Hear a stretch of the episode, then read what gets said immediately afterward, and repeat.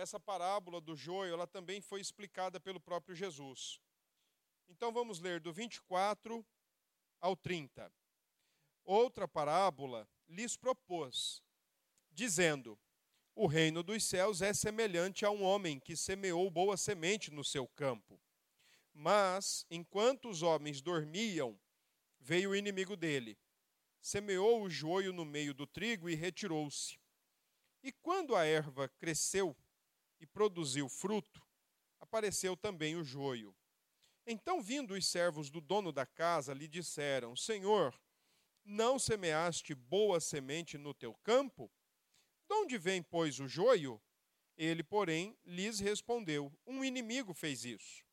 Mas os servos lhe perguntaram: Queres que vamos e arranquemos o joio? Não, replicou ele, para que ao separar o joio, não arranqueis também com ele o trigo. Deixai-os crescer juntos até a colheita. E no tempo da colheita, direis aos ceifeiros: Ajuntai primeiro o joio, atai-o em feixes, para ser queimado, mas o trigo recolhei-o no meu celeiro. 36 agora, o verso 36. Então, despedindo as multidões, foi Jesus para casa. Chegando-se a ele, os seus discípulos disseram: Explica-nos a parábola do joio do campo. E ele respondeu: O que semeia a boa semente é o filho do homem. O campo é o mundo. A boa semente são os filhos do reino. O joio são os filhos do maligno. O inimigo que o semeou é o diabo. A ceifa é a consumação do século. E os ceifeiros são os anjos. Pois, assim como o joio é colhido e lançado ao fogo, assim será na consumação do século. Mandará o filho do homem os seus anjos, que ajuntarão do seu reino todos os, es os escândalos e os que praticam a iniquidade, e os lançarão na fornalha acesa. Ali haverá choro e ranger de dentes. Então os justos resplandecerão como o sol no reino de seu Pai. Quem tem ouvidos, ouça. Ah, Deixe-me fazer mais uma leitura, está aí mesmo no texto. Verso 34 diz o seguinte: Todas estas coisas disse Jesus às multidões por parábolas, e sem parábola nada lhes dizia para que se cumprisse o que foi dito por intermédio do profeta. Abrirei em parábolas a minha boca, publicarei coisas ocultas desde a criação do mundo. Amém.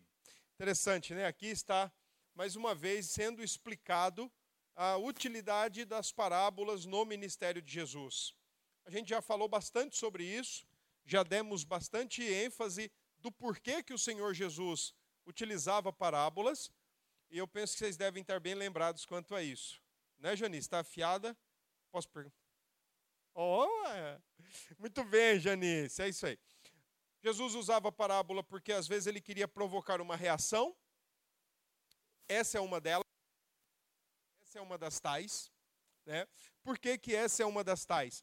Porque se você voltar a página aí, até onde aparece aí, capítulo 13, verso 1, você vai ver a parábola do semeador, consequentemente, a explicação. E em seguida, várias parábolas, todas dentro de um mesmo capítulo. Então, as parábolas do capítulo 13 não têm uma audiência farisaica, escriba ou de qualquer outro grupo religioso da época de Jesus, logo, ele não está querendo ferroar a religião de ninguém ah, e também ele não está querendo ali confrontar as ideias desses grupos religiosos. Por outro lado, a gente lembra que Jesus falava parábolas porque queria provocar uma reação. Outra forma também, ou outra importante maneira né, de entendermos o porquê que Jesus falava por parábolas, era porque ele abria a porta e fechava a porta do reino para muitos. Se você perceber, vers o versículo 24, capítulo 13, essa parábola do joio é dita para uma grande multidão. Mas a explicação, que vem a partir do versículo 36, é dito que as multidões foram despedidas, Jesus foi para casa com os discípulos e então explicou para os discípulos. é aquilo que está em Isaías capítulo 6.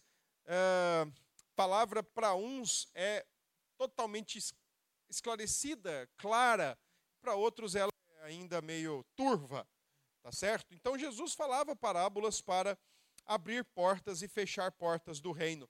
Nesse caso, a parábola que nós fizemos a leitura é uma parábola do reino, afinal de contas, em Mateus é aonde você vai mais encontrar parábolas. Capítulo 13, capítulo 24, capítulo 25, é, tem muita parábola de Jesus no Evangelho de Mateus. E elas são uma ferramenta do reino, elas são um sinal do reino e elas proclamam o reino. Nesse caso, a parábola do joio, ela não era algo apenas delimitado ao tempo de Jesus, nem muito menos delimitado ao fim dos tempos, mas ela é uma parábola que percorre toda a era da cristandade, olhando para frente, olhando lá para o último dia. Portanto, a parábola do joio é uma parábola de cunho escatológico. Deixe-me interromper aqui um pouquinho, só para eu fazer uma pergunta para vocês. Tem muito a ver com o que nós vamos ver na parábola. Se vocês perceberam, essa parábola ela vem da agricultura. Ela vem daquela esfera da vida que é do serviço agrícola. Planta-se, espera-se o tempo para colher e colhe-se. Não era incomum isso na época de Jesus. O povo era um povo é, de contexto agrícola, de contexto agricultor, e Jesus pega elementos do seu tempo para fazer parábolas, elementos conhecidos e familiares. Mas o mais curioso, sabe o que é? Quem viu alguns dias atrás, eu acho que já tem mês, não sei, talvez tenha, um pessoal aqui no Brasil recebendo sementes vindas da China. Vocês viram isso? Alguém, levanta a mão aí, ter... Isso, isso. Chegou. Você recebeu lá, Eliezer? Ainda bem. Oh, louvado.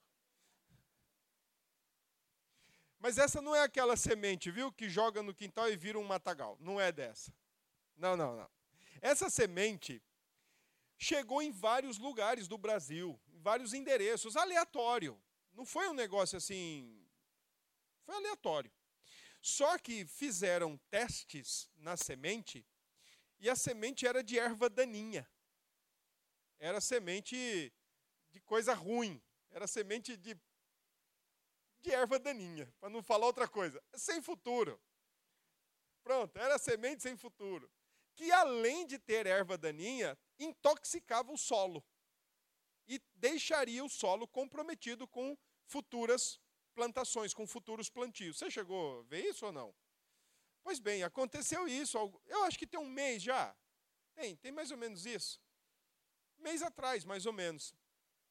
Isso a gente chamaria, talvez, de, para não, não criar muito alarido, bioterrorismo. Para não criar muito alarido, tá bom? Vocês acham que isso é coisa do século 21? Na parábola já tem isso um cara que vai lá sorrateira e sutilmente e planta uma semente de erva daninha na plantação do, do outro. Olha isso. No primeiro século já tem esse negócio acontecendo. Que é exatamente o que conta a parábola. Um, plant, um agricultor, um fazendeiro, ele cuidou do seu campo, ele cuidou da sua terra, preparou, arou a terra toda e lançou semente de trigo. Ora, uma semente boa, a sua produção garantiria a manutenção sua, da família, comércio e tudo mais. Veio alguém durante a noite, durante a madrugada, e semeou erva daninha, o joio. Então é interessante isso, porque aquilo que aconteceu há um mês atrás não foi um evento único ou um evento atual, da atualidade, já acontecia no primeiro século.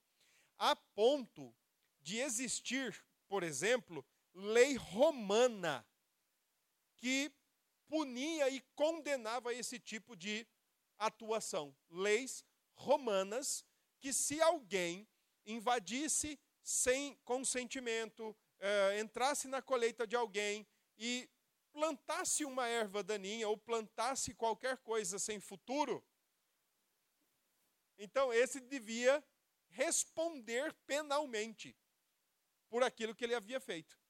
Desde o primeiro século, leis romanas já existiam nesse sentido. A parábola está contando um pouco disso, tanto é que tem um autor que, comentando essa parábola, ele exatamente usa essa expressão. Era uma espécie de bioterrorismo no primeiro século, quando alguém ia lá e plantava semente ruim no campo de uma plantação boa. Bom, quantos personagens aparecem nessa parábola? Aparecem vários, né? Aparecem, primeiro, versículo 30, 20, versículo 24. Um homem que semeia boa semente, o fazendeiro. Versículo 25, o inimigo. Versículo 6, a erva e o trigo, o joio e o trigo. Versículo 27, os servos da casa deste homem. Uh, versículo 28, a, a ideia do inimigo novamente, né? E o versículo 29, os servos se apresentando para fazer a retirada do joio para não prejudicar a plantação de trigo. Então nós temos aqui vários personagens ou vários elementos nessa parábola, mas somente três deles são merecedores de destaque. Alguém se arrisca? Quais são os três elementos aí merecedores de destaque nessa parábola?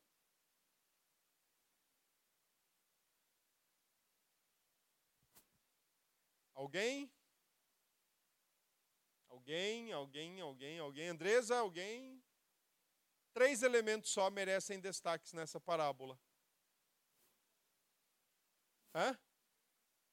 O fazendeiro, isso, ele ocupando ali o papel de cabeça da pirâmide, como o senhor, como o homem de autoridade. E os outros dois elementos? Não. Por incrível que pareça, não. Nem o inimigo e nem os servos merecem destaque nessa parábola. O joio e o trigo. As sementes, ou melhor dizendo, as, os resultados dos respectivos plantios. O trigo como resultado do plantio do fazendeiro, o joio como resultado do plantio do inimigo. Essa parábola, ela tem esse estilo mesmo. Pense num triângulo no seu aspecto normal, né, na sua posição natural. Em cima lá do triângulo, a figura do fazendeiro, com a sua autoridade, com o seu senhorio, e embaixo, nas duas pontas, ah, as, as consequentes, os consequentes resultados: trigo e joio. Uma coisa interessante: na literatura bíblica, sementes e colheita não são incomuns. Abra sua Bíblia em Oséias. Vamos lá. Quem abrir Oséias já pode ler. Oséias 10, 12. Eu vou pedir para alguém abrir Jeremias 4 e também vou pedir para alguém abrir Isaías 55. Então, quem for abrindo aí, já diga: Ó, eu abri aqui eu abri aqui, eu abri aqui. Vai lá. Oséias 10, alguém conseguiu abrir? Pronto, então Alex lê. Jeremias 4, Talita lê. E Isaías 55, alguém abriu? Pronto, o Ricardo aqui abriu. Então vamos lá, por favor, leia aí, o Alex. Oséias 10, 12.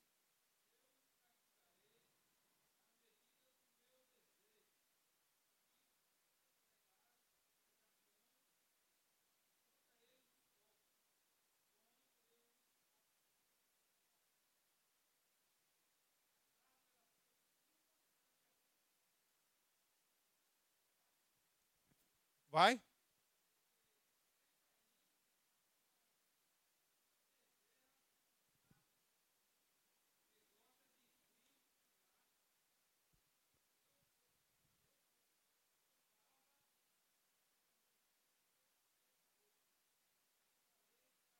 Você está lendo Oséias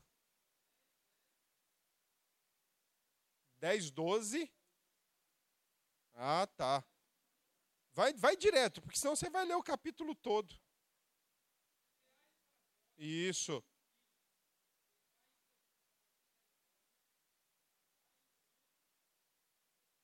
pousio, lavoura.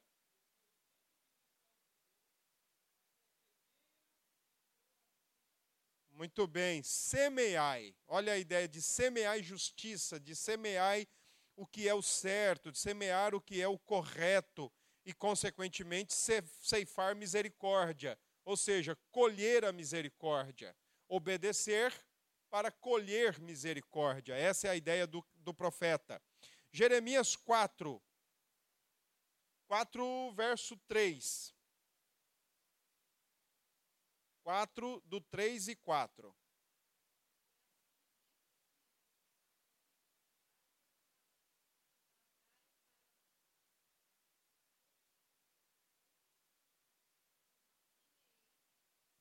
Muito bem.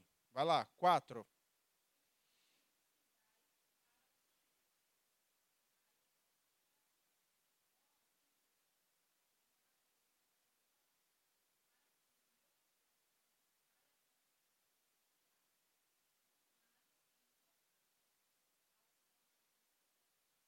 Muito bem. Interessante, né? Porque no, capítulo, no versículo 3, esse lavrai para vós outros campos novos e não semeis entre espinhos é uma nova vida, é uma nova postura, é uma nova conduta diante de Deus. E o verso 4 é uma explicação do verso 3. Então, viva de fato como alguém comprometido com o Senhor. Não, não viva entre os espinhos. Viva livre, viva num campo de fato produtivo, um campo que tem consequências boas. Viva como um como aquele que tem o seu coração dedicado ao Senhor. Isaías 55 55 10.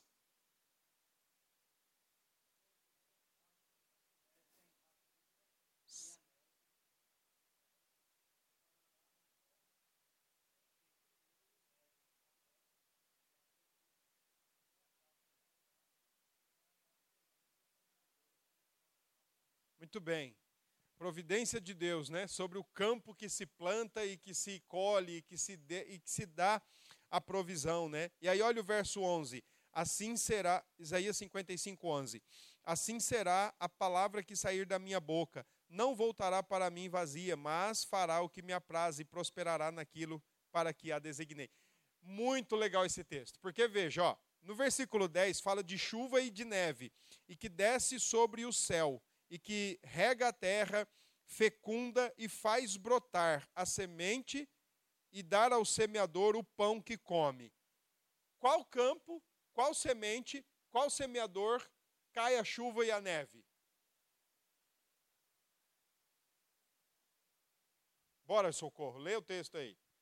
Sobre qual campo, sobre qual semente e qual pão vem consequentemente? Onde cai a chuva e a neve dos céus, não é isso? Tá, mas sobre a casa de quem?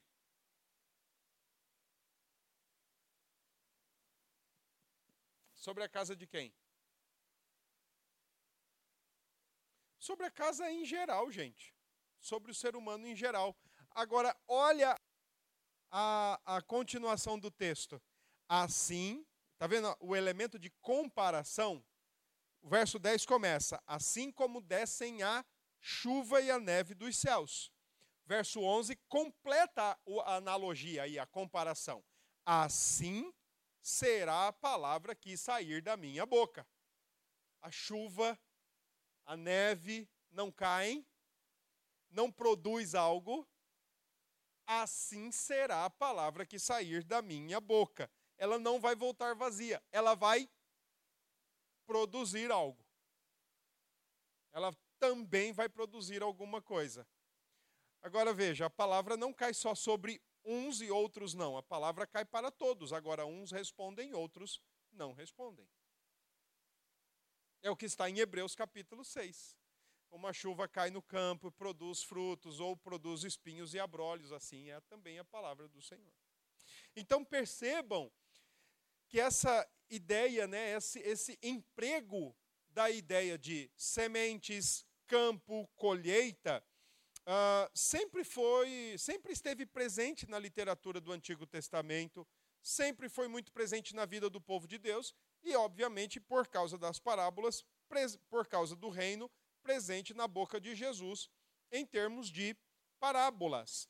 Interessante também é que a colheita, ela também tem uma significação. Ela é utilizada no sentido de dar a ideia de juízo, dar a ideia de retribuição ou de condenação.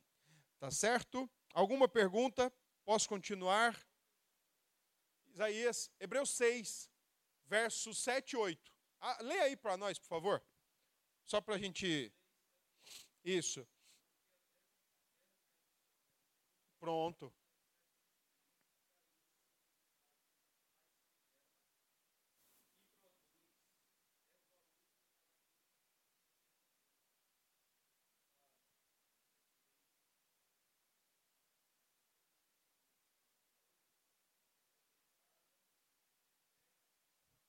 Muito bem. Muito bem. Olha que interessante o texto. A palavra como a palavra de Deus como a chuva cai sobre a terra. Agora, o que é que vai ser produzido? Vai ser produzido fruto ou vai ser para mantimento, ou seja, utilidade, ou vai ser produzido espinhos e abrolhos, ou seja, ervas daninhas e ervas sem a menor utilidade sem futuro, como nós dizemos no início. O que aquilo, o que for produzido, vai ter a sua consequência. Hebreus 6, versículos 7 e 8. Bom, voltemos para a parábola. Eu quero que você leia comigo lá o verso 25, quando diz assim: Enquanto os homens dormiam, veio o inimigo dele, semeou o joio. A palavra grega aí para joio é zizânia que seria uma erva ou um tipo de planta daninha, uma erva daninha do primeiro século, chamada de cisânia, também conhecida por falso trigo ou por joio. Então ela era plantada, ela podia ser jogada ali junto ao campo de trigo, nascer, germinar, crescer, e só teria as condições de descobrir qual era qual um olho bem treinado, mas para não correr o risco de esse olho bem treinado ah, falhar, era melhor deixar para recolher tudo no final. Por quê? Porque no final é que dava para saber de fato qual era trigo e qual era joio. Esses dias atrás eu estava vendo um vídeo muito legal, que eu até comentei aqui com a igreja, de uma pessoa, três homens conversando num campo grande de lavoura, de trigo, e eles pegaram exatamente um, um, uma planta de joio e uma planta de trigo. E eles falaram: Ó, oh, agora dá para a gente saber qual é qual. Já estavam maduros, prontos para a colheita. E aí eles fizeram o seguinte: eles pegaram a planta, esfregaram assim, uma mão na outra com a planta, debulharam a planta. E aí o joio, quando terminou de fazer isso, não sobrou nada. Só palha seca, a ponto dele soprar e aquilo tudo ir embora. Do outro lado, ele pegou o trigo e ele também fez o mesmo movimento com as mãos, separou um pouquinho, soprou, as palhas foram embora, mas ficaram os frutos do trigo. Então, era, não era recomendado, por mais que desce para ver ali, opa, tem alguma coisa aqui que não está cheirando trigo, não está parecendo com trigo.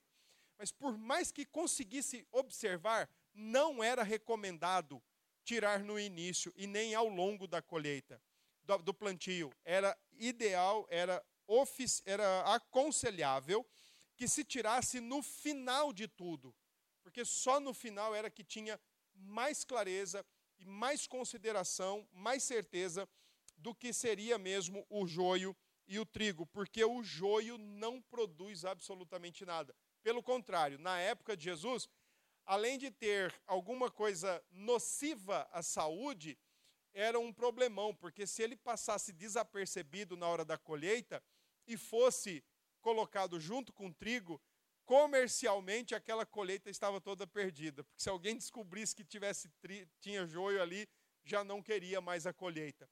Então era tão sério isso que o pessoal deixava sempre para tirar no final. E é por isso que o Senhor da parábola diz exatamente isso. Não, nós não vamos mexer agora, deixa para o final.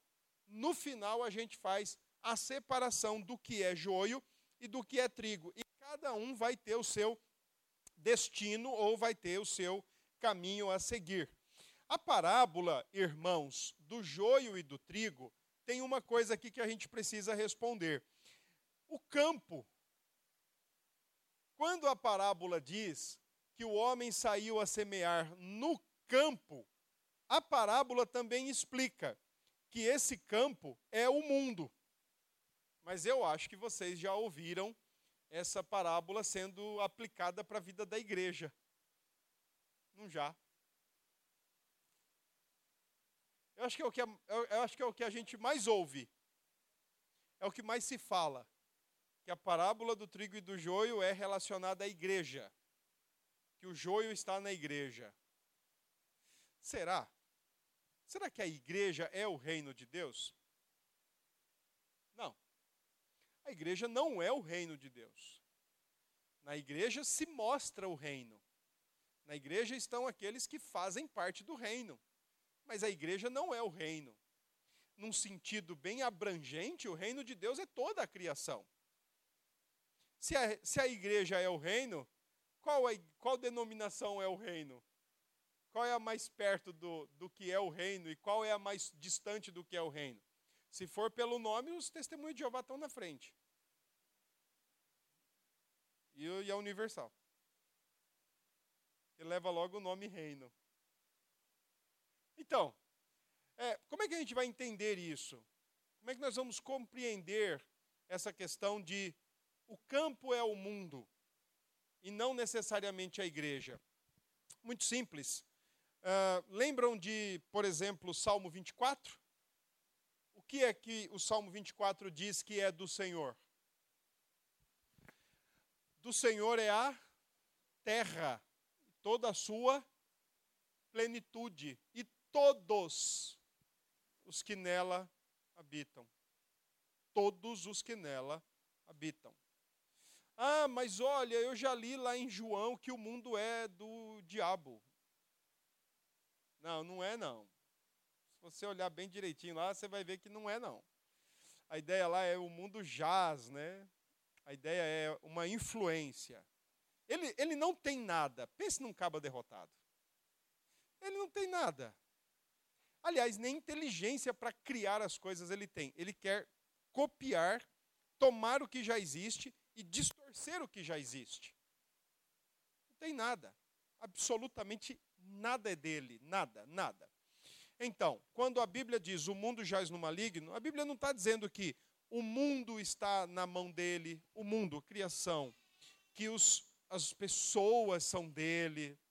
Quando a Bíblia diz que o mundo jaz, é o sistema sistema de pensamento, sistema de ideias, de posturas, de visão de mundo, que são todos condicionados e, de certa forma, influenciados contra Deus e contra o próprio Cristo. Então, quando o texto coloca que o campo é o mundo, literalmente o campo é o mundo. Ora, a gente, ou a gente entende que Jesus disse isso, ou a gente vai ter que pensar que ele errou. Não, aqui Jesus talvez tenha errado. E aí, como tem gente corrigindo Paulo, Pedro, João por aí, aproveita e corrige logo Jesus, né? Não é o caso. Ele não errou. Agora, a igreja está aonde? Onde é que está a igreja? No mundo. Ela não é do mundo, mas ela está no mundo. E como uma instituição no mundo, é uma instituição que, por suas portas, entra todo tipo de gente. Entra quem quer, fica quem quer, sai quem quer também.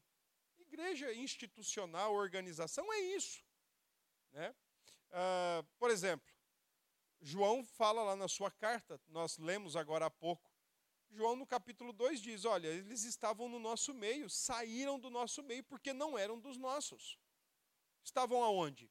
Na igreja. A igreja está onde? No mundo. Então, assim como pode, por exemplo, vamos lá, num trabalho, num ambiente de trabalho. Então, você que trabalha com outras pessoas no seu dia a dia e pessoas que, que não são cristãos, no seu trabalho tem trigo e tem joio. Você estuda num ambiente que não é um ambiente predominante ou totalmente formado por cristãos. No seu ambiente de estudo tem trigo e tem joio. Você tem um, uma vivência, uma convivência de família ou com a família. Você convive com irmãos, irmãs, tios, tias, sobrinhos e por aí vai. Na família, pode ter trigo e joio na igreja, que não está livre disso, pode ter trigo e joio. Agora veja, entenda uma coisa. A parábola se refere ao mundo todo. Ah, quer dizer que a parábola se refere a 7 bilhões de habitantes, ou quase já chegando em 7 bilhões e meio, talvez? Sim. Nossa, então tem pouco trigo para muito joio. É verdade. É isso mesmo. Esse é o raciocínio. Tanto é que as outras parábolas, as parábolas que vêm depois da parábola do joio, quais são? Parábola do grão de mostarda, uma coisinha pequenininha, mas quando ela brota, germina e cresce, ela fica uma, uma árvore frondosa. E a parábola do fermento. Fermento, às vezes, na Bíblia é usada para pecado, mas nesse caso é usado para crescimento. Aquilo que Jesus começou com 12, hoje tem quantos? Pode ser que não tenha os 7 bilhões, e nunca vai ter. Nunca vai ter. O evangelho nunca vai alcançar a totalidade de pessoas na face da terra. Esquecem isso. Esqueçam, melhor dizendo. Nós nunca vamos ter um planeta Terra com 7 bilhões e tantos de todos crentes. Não, isso é um período para novos céus, nova terra. Aí sim. Mas por enquanto, sem chance.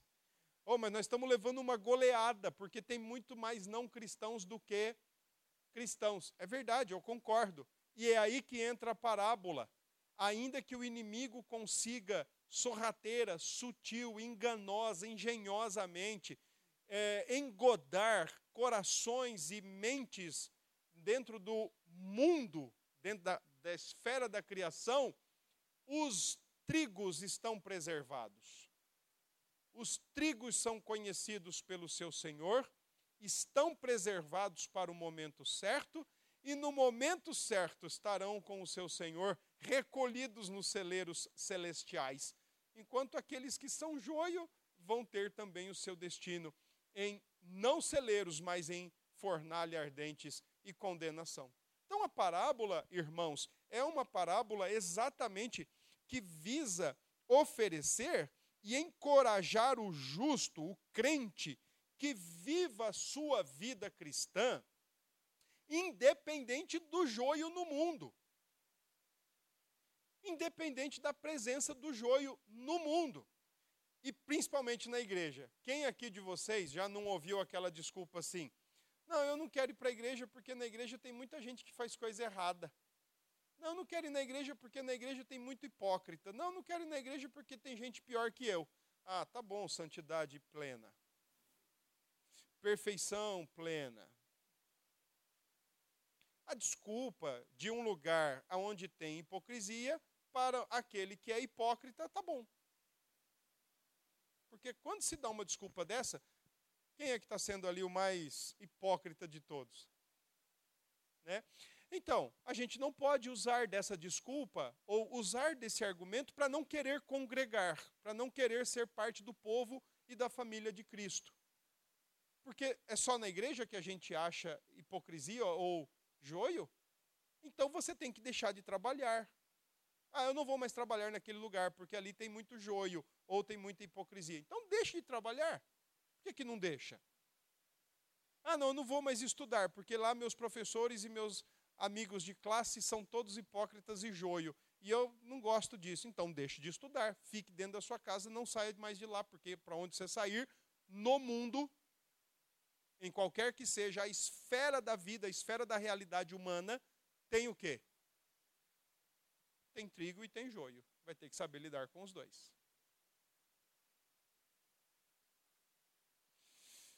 Alguma pergunta? Alguma questão? Diga lá. Do quê?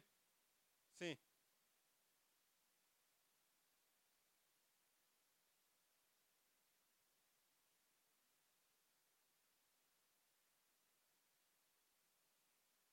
Não, eu vou explicar isso aí. Eu já chego aí.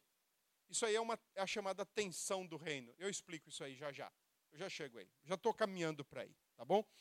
Ah, e, irmãos, é interessante.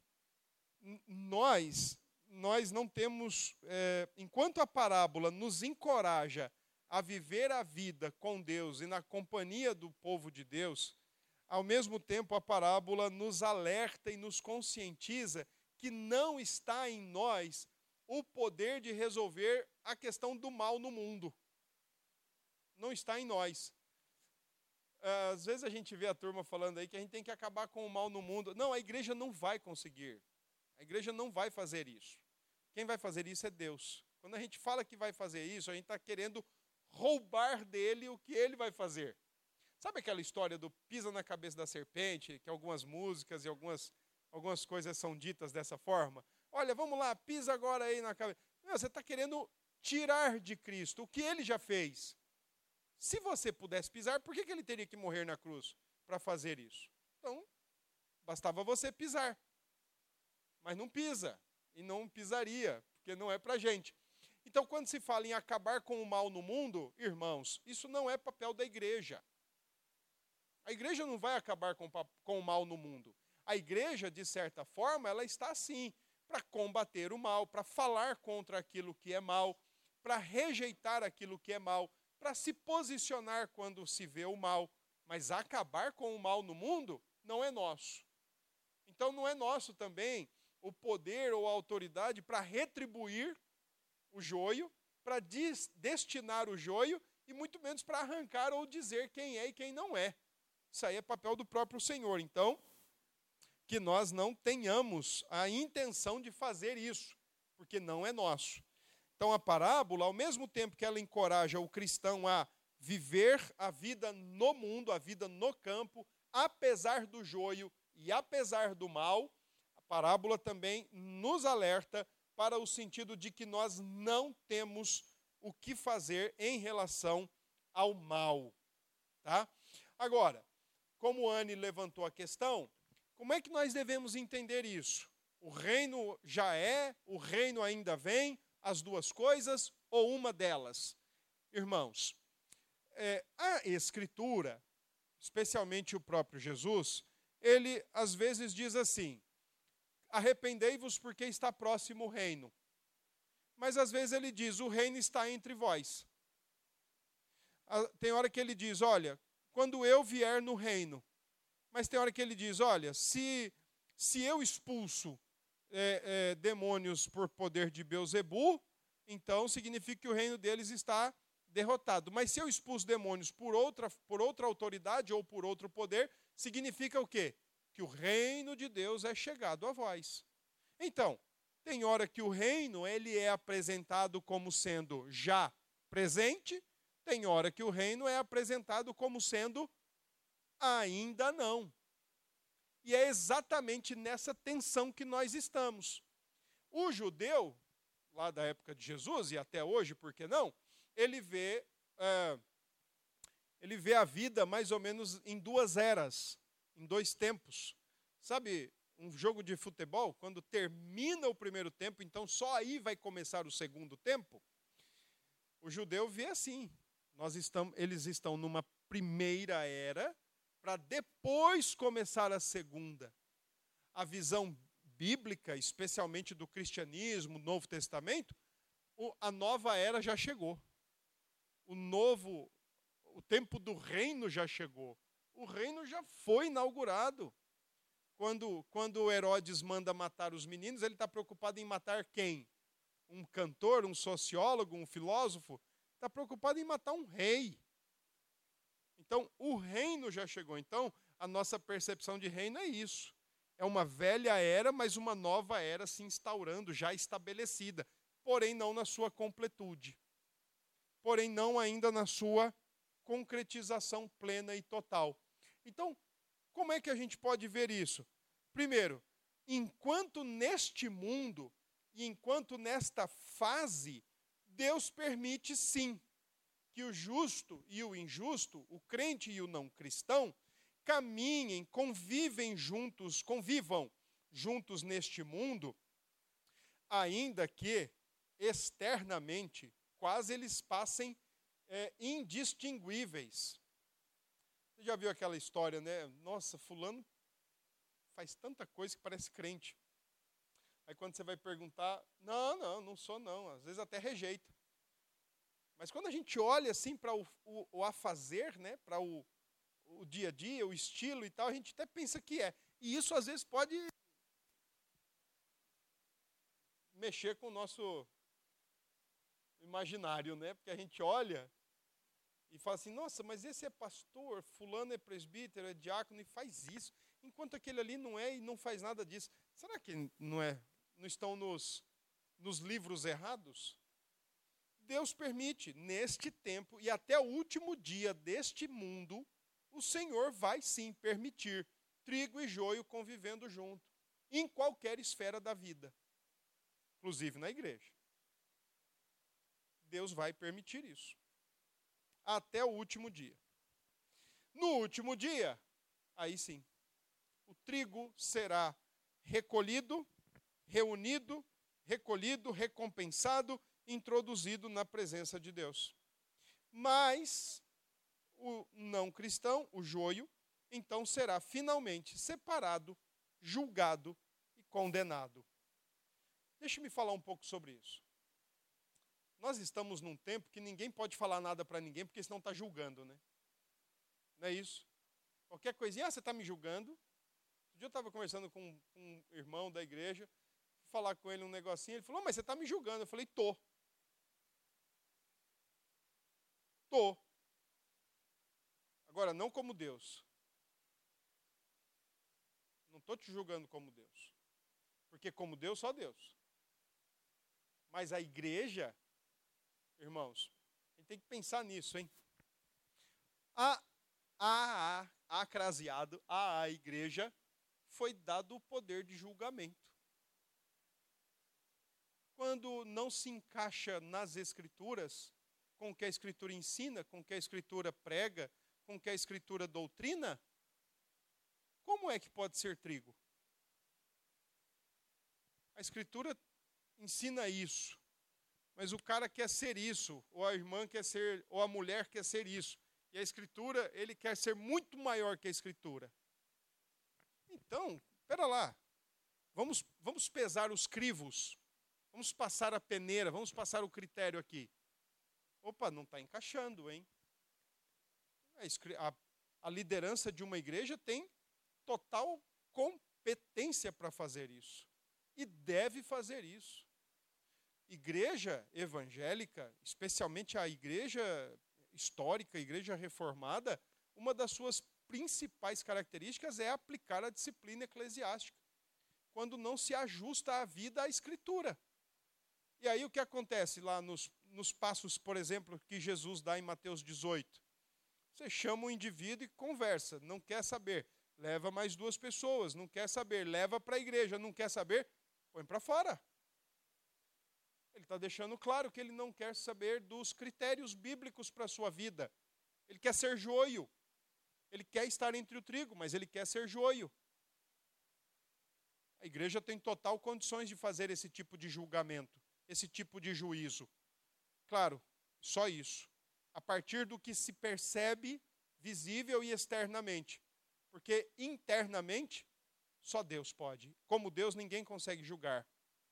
A igreja, a liderança de uma igreja, ela pode errar, mas ela também pode, e é, na maioria das vezes ela acerta. Mas isso tem que ser com muita calma, com muita cautela, sem afobação e sem nenhuma precipitação. Porque nessa possibilidade de erro, nessa falha, nessa falha presente, pode-se às vezes tratar um trigo como joio. Mas quando é trigo, vem o verdadeiro arrependimento. E arrependimento não é choro, gente. Arrependimento não é sentimentalismo desenfreado. Arrependimento não é soluços, não, é, não são soluços e gritos de, de dor, de, de remorso. Arrependimento é mudança de atitude. Isso é arrependimento. Então, quando Jesus gritava, arrependei-vos, quando João Batista gritava, arrependei-vos, eles não estavam dizendo assim, comecem a chorar desenfreadamente, alucinadamente, comecem a gritar, comecem a bradar de dor. Não estava dizendo isso, ele estava dizendo, mudem de atitude. Mudem a atitude de vocês. Então, de certa forma, a liderança de uma igreja tem competência dada por Cristo e pela Escritura de colocar, sim, comparar a vida e a Escritura. Se estão batendo, né, se estão ali se encaixando, maravilha. Mas, se quer ser mais que a Escritura, aí fica difícil de tocar o barco. Ok?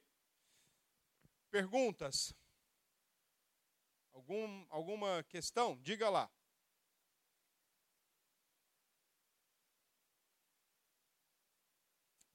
Rapaz, eu queria responder que sim. Eu, eu sou. Essa é um tipo de pergunta que eu queria dizer. Como é que é o seu nome mesmo? Ricardo? Ricardo, meu irmão, eu queria dizer para você que sim, mas não, a gente não escolhe. A gente não escolhe se a gente vai ser ou não. Agora, tem uma diferença, sabe, Ricardo? É, aquele que foi é, aquele que foi semeado para ser trigo, quando ele ouve, ouve a voz do fazendeiro, ele se alegra e fica muito feliz com a voz do fazendeiro. Mas se ele não foi semeado para ser trigo, aquele quando ele ouve a voz do fazendeiro, ele ele corre. Ele se esconde ou ele pensa que se esconde, ele se revolta e ele quer fazer de tudo para não ouvir mais a voz do fazendeiro período que você está aí? Não precisa responder, não. Só pense. Viu? Perguntas ainda?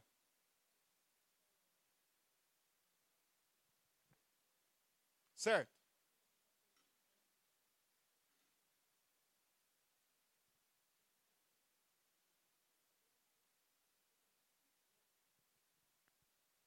Que é o julgamento como Deus julga que Mateus 7 está dizendo é que nós não podemos nem cogitar a ideia de julgar como Deus julga, que é exatamente isso aí que está sendo combatido. Veja o que está escrito em verso 6 aí. Mateus 7,6. Vê o que está escrito aí. Ó. Olha.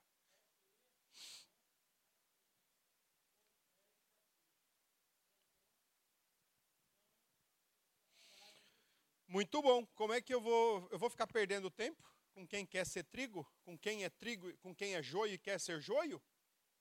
Está escrito aí é isso. Vai chegar uma hora que eu vou ter que ter, eu vou exercer um crivo ali de, de, de chegar e emitir um parecer. Não, não dá mais. Não vou perder mais meu tempo aqui. Eu vou fazer um julgamento. Esse tipo de julgamento, tranquilo. Olha o verso 15. Acautelai-vos dos falsos profetas que se vos apresentam, apresentam disfarçados em ovelhas, mas por dentro são lobos roubadores. Ora, como é que eu vou eu vou receber tudo? Tem que julgar. Não é isso? Isso. É. Exatamente. Exatamente. É aquele que quer julgar como Deus. Aquele que quer ir lá no, no âmago do coração. Meu Deus, não passa nem da, da cara, meu. Quanto mais no, quanto mais no coração, ó. É muita pretensão. É, não dá. Oi, oi. Misericórdia, essas histórias assim são boas. Certo?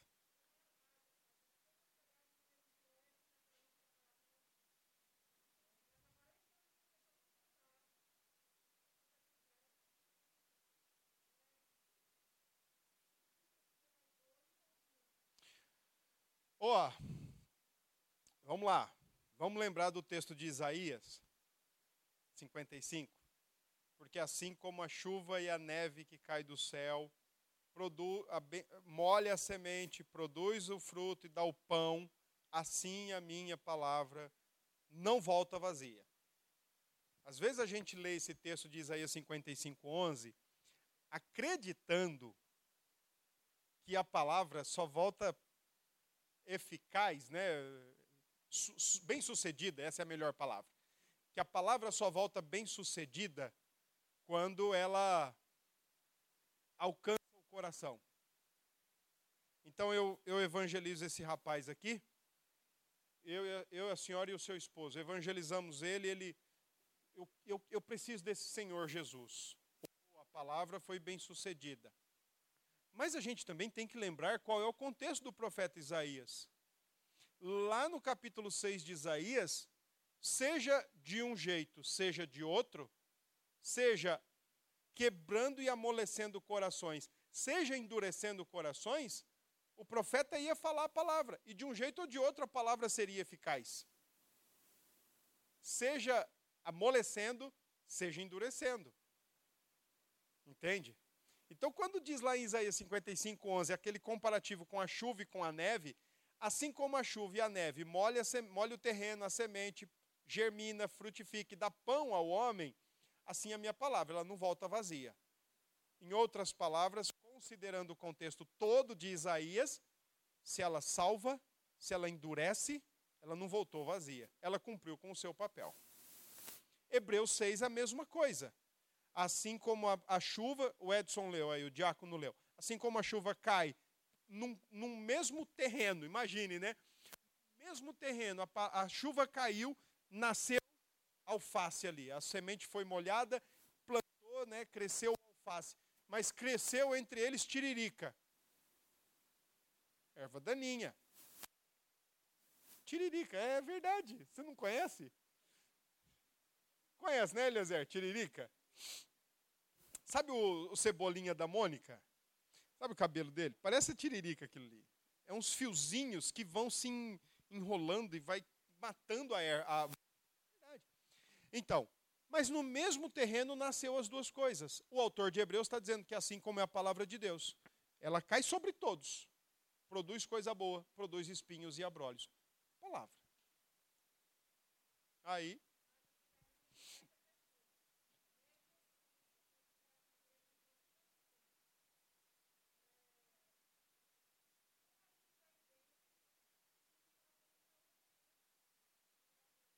Não, não é surpreendente. Claro que não. Eu sempre digo aqui para a igreja que até o, o último respiro dela, o último suspiro do pulmão e a última batida do coração, ela ainda tem chance. Ela ainda tem chance. Mas a gente precisa lembrar do semeador, né? Como é que a gente ouve? Tem coração que não quer ouvir, que é logo o primeiro solo. Tem outros dois que até escutam, recebem com alegria, mas por causa das prioridades ou por causa das perseguições, corta logo vínculos. E aí tem um coração lá que produz 30, 60, e o, e o inacreditável da parábola, 100. Imagine uma parábola, uma plantação 100% produtiva. Sempre tem perdas, né? Esse é o X da parábola. Então também tem isso. Bom, qual é o nosso papel? Seguir falando, de um jeitinho ou de outro, seguir tocando no ponto, seguir apresentando o evangelho. Eu acho que esse é o nosso papel. Não, eu sempre disse isso, a gente não pode querer ser o Espírito Santo. Nem de um lado nem de outro. Nem para convencer coração, ainda que a gente possa lançar mão de argumentos é, de toda a natureza, argumentos filosóficos, racionais, científicos, todos eles históricos ainda que a gente lance mão de tudo isso, a gente lança mão para deixar a pessoa é, pelada, nua. Não tem como mais se defender. Mas ainda assim não é convencimento. Então a gente não pode querer ser o espírito para convencer. E eu acredito que também a gente não pode querer ser o espírito para condenar. Não, vai para o inferno. Então, é seguir falando. E sem se surpreender se lá na frente alguma coisa se mudar o status, né, de joio para trigo. Sim, quer falar? Sim, seu pai não te ensina em casa? Fale.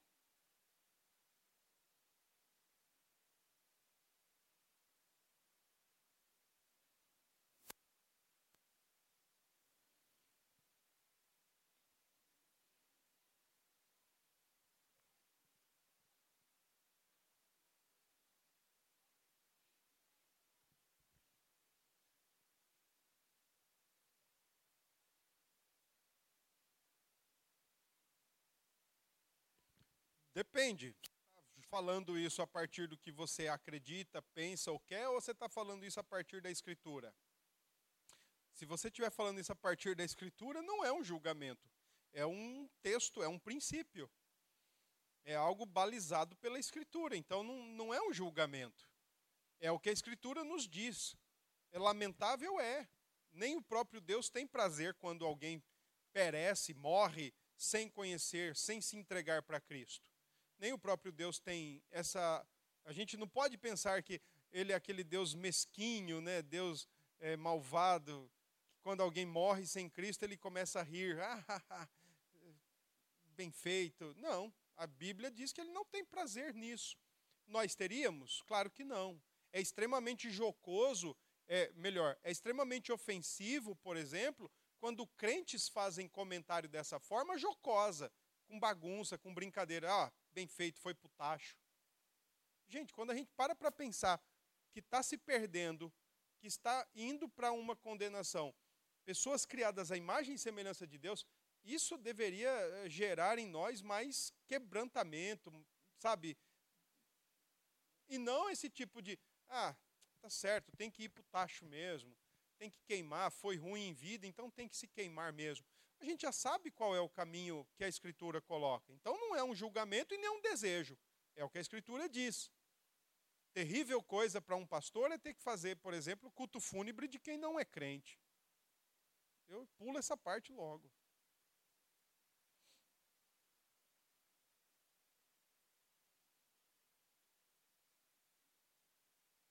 Sim,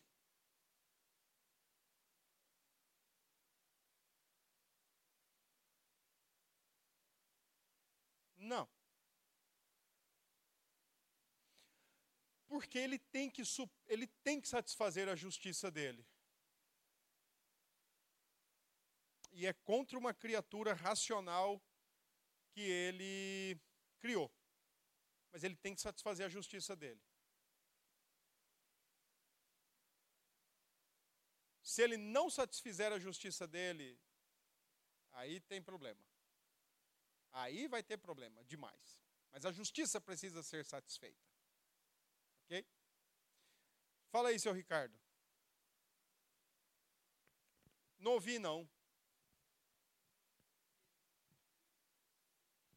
Bom, ah, muito bom. Você estava aqui desde o início? Qual foi o texto que eu li? Não foi Mateus 13, não. Eu li um antes dele. Alguém lembra? 1 João, capítulo 3. Bora lá. Bora lá para a gente fechar. Eu li esse texto propositadamente. Só não tinha combinado com você, né? De você perguntar. Mas eu já li esse texto propositadamente. Bora lá. Ó. 1 João 3.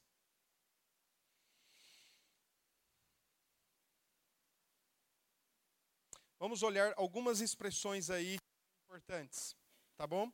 Primeira expressão é a do versículo 1. O mundo não nos conhece, porquanto não o conheceu a ele mesmo. Essa expressão mundo aí não é o mundo criado, nem é o mundo humanidade. Essa expressão mundo aí tem a ver com um sistema anticristo. Tá? Um sistema que rege, que impera a mentalidade e o coração humano. Então, não conhece, não se relaciona com o cristão, porque também não se relaciona com ele. Uma segunda expressão que é interessante aí é a do versículo 3. A si mesmo se purifica todo o que nele tem esta esperança. Ou seja, procura viver do jeito que ele vivia e do jeito que ele quer, e não do jeito que a gente quer. Fico, eu fico bem interessante, assim, fico bem curioso como é que crentes, filhos de Deus em Cristo, conseguem ajustar um padrão de vida posto por Cristo e um padrão de vida posto pelo próprio coração. Não, eu quero viver do meu jeito. Não, vá lá, faça isso mesmo, eu vou fazer do jeito que eu quiser. Não há como ajustar isso. Aí a gente volta para o que eu falei agora há pouco. A gente, aí a igreja começa a exercer o papel de disciplina, de autoridade para disciplina, para chamar a atenção e falar: meu amigo, a Escritura ensina que você tem que ir por aqui, mas você quer ir para lá. Então alguma coisa está errada. Eu só sei que a Escritura não está errada. Então só sobra um lado para estar tá errado. Né? Ah, versículo 4: Todo aquele que pratica o pecado também transgride a lei, porque pecado é a transgressão da lei. Eu acredito muito que alguém que é trigo ama a lei de Deus, não quer quebrá-la. Ele vê na lei de Deus doces nãos. Não é como filho. Filho, às vezes a gente fala não, às vezes ele sai pisando dessa altura, sai batendo nas coisas, sai gritando, brigando, esperneando, porque ele não consegue ver no pai e na mãe um não amoroso, um não cuidadoso. Ah, então, nós crentes, nós trigo, quando olhamos para a lei de Deus e vemos lá, não matarás, não cobiçarás, não mentirás, não dirás falso testemunho, não terás outros deuses diante de mim, isso para nós são nãos açucarados. Como é que é a nossa relação com a lei de Deus? É, é, algo que a gente, sem pestanejar, sem assim a menor uh, reflexão, a gente quebra facilmente porque a gente quer alguma coisa. Entende? é, eu, eu quero algo, então, se eu, porque eu quero aquilo, eu estou disposto a pecar para ter aquilo. Ou se eu não tiver, eu vivo pecando porque eu não tenho. Então, como é que é a nossa relação com a lei de Deus? Verso uh, 6, eu, eu acho esse mais bacana para explicar isso. Todo aquele que permanece nele não vive pecando. Todo aquele que vive pecando não o viu nem o conheceu. Lembra que eu disse que não tem como ajustar a nossa vontade e a vontade de Deus e a gente satisfazer as duas. Ou a gente faz a dele ou a gente faz a nossa. Agora, nele não se faz a nossa. Não nele é só a nossa. E a nossa é terrível. É transgressão da lei, com, com, com certeza. Verso 7. Aquele que pratica a justiça é justo. Agora, aqui de forma positiva, como é que você vê a lei? algo para praticar, porque é onde você está guardado, seguro por Deus. Deus em Cristo já o chamou para a sua família e agora ele coloca e coloca você ali bem cercadinho para você viver agradavelmente a Ele. Ótimo, maravilha. Então continue praticando.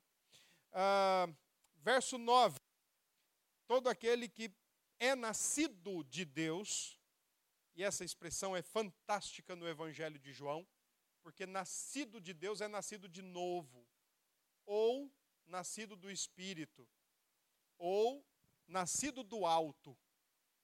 É, é, é, um, é um agir do Espírito na vida do homem, lá no íntimo do, do seu coração, trocando o seu coração, fazendo que seja uma nova criatura. E aí diz: ó, todo aquele que é nascido de, de Deus não vive na prática de pecado, não vive na prática de pecado. Eu não vou querer que levantem a mão, é claro. Mas vamos lá. Quem é que não pecou aqui hoje? Até esse guri que está do teu lado aí pecou. Como é o nome desse gurizinho? Guilherme? Pronto. Esse aí também. A gente olha, não, mas é um anjinho, é um inocentezinho. Ah, tá. Veja, mas existe uma diferença. Um, um trigo, ele não vai querer viver na prática da coisa, desenfreadamente naquilo. Ele vai errar, claro que vai. Eu errei hoje. Pensei alguma coisa que eu não devia. Até falei algo que eu não devia. Mas isso não é e não pode ser a minha prática de vida diária. Não pode. Como de qualquer um que está aqui. Nós não somos melhor que ninguém que está lá. No campo, é, se não fosse por Cristo, nós não somos melhores do que ninguém. A única coisa que nos diferencia é Cristo. Somente Cristo. Tá? E olha o que mais diz o verso 9. Pode viver pecando. Essa expressão aí, viver pecando, traz a ideia de viver na prática ou praticando o pecado. Porque é nascido de Deus. Tá? E nisto são manifestos. Verso 10. Olha a distinção. Quem é um e quem é outro. Em relação à lei de Deus e ao próximo. Ama a Deus e ama o seu irmão. Os dois grandes mandamentos. Assim a gente começa a saber quem é quem. Tá bom? Mas eu tenho para mim, viu, Ricardo, que juntamente com isso e tantas outras questões, o próprio Espírito testifica com o nosso espírito. Nos dá uma certeza, rapaz, nos dá uma alegria, nos dá um, um, um, um, regozijo na alma e no coração, de que não dá para se fabricar de forma nenhuma, não dá para a gente pensar, não dá para a gente produzir, não é não são as taxas do nosso corpo que produz isso. É o Espírito de Deus que testifica que, apesar de quem somos, Deus nos recebe, nos recebe em Cristo como filhos. E então ele testifica no nosso espírito que nós somos filhos de Deus. Ok? Pedro chama isso de alegria indizível. Não dá para explicar essa alegria que o Espírito nos dá ao testificar que somos filhos de Deus. Bom? Vamos lá, alguma questão ainda? Alguma pergunta? Diga lá.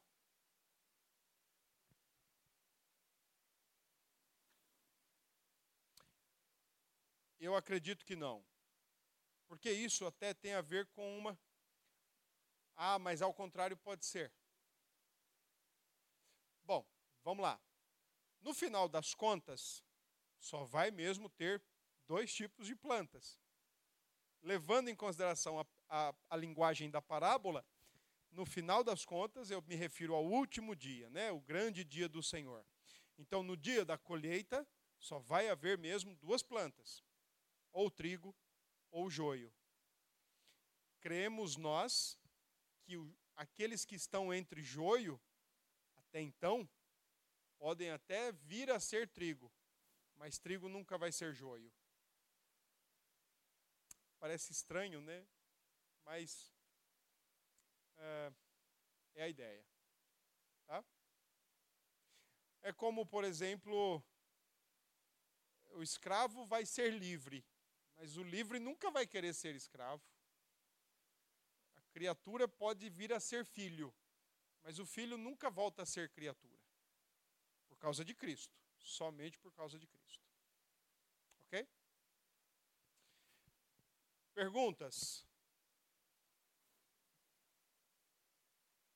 Então tá bom. Vamos orar encerrando? Deixe-me. Vamos orar, depois eu coloco algumas questões aqui rapidinho. Senhor, muito obrigado pelo que nós pudemos estudar nesta noite. Que o Senhor continue nos dando graça para entender tua palavra, viver de acordo com a mesma e servir ao Senhor e ao nosso próximo tempo todo.